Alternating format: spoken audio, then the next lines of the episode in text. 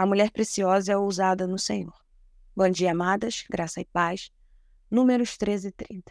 Então Caleb fez o povo calar-se perante Moisés e disse: Subamos e tomemos posse da terra. É certo que venceremos. Amém? Foram enviados doze espias à terra de Canaã, a terra que o Senhor prometeu ao seu povo, o povo de Israel, e eles deveriam trazer um relatório dessa terra a Moisés. E essa foi a resposta de Caleb.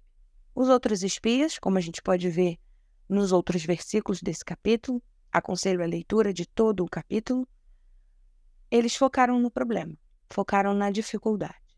Caleb, pela fé, declarou que eles venceriam, crendo que o Senhor estaria com eles, porque foi mesmo Deus que prometeu essa terra a eles. Nós não podemos negar as dificuldades dessa vida. Também, porém, não podemos ficar paralisada diante das aflições desta vida, dos desafios, dos problemas que nós vamos enfrentar na nossa caminhada.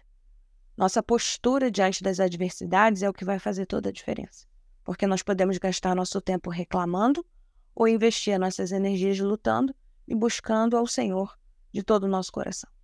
Nós podemos também escolher os nossos aliados, os nossos companheiros de jornada. Isso é fundamental.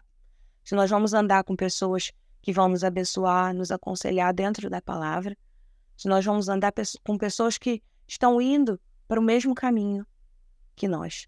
Josué andava com Caleb, Caleb andava com Josué, e eles se fortaleciam nessa caminhada.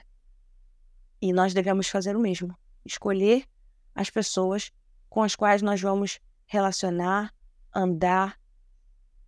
Que o Senhor nos dê essa direção também. Que nós possamos confiar em Deus, como Caleb confiou, como Josué confiou, e tantos outros homens e mulheres da Bíblia que confiavam em Deus.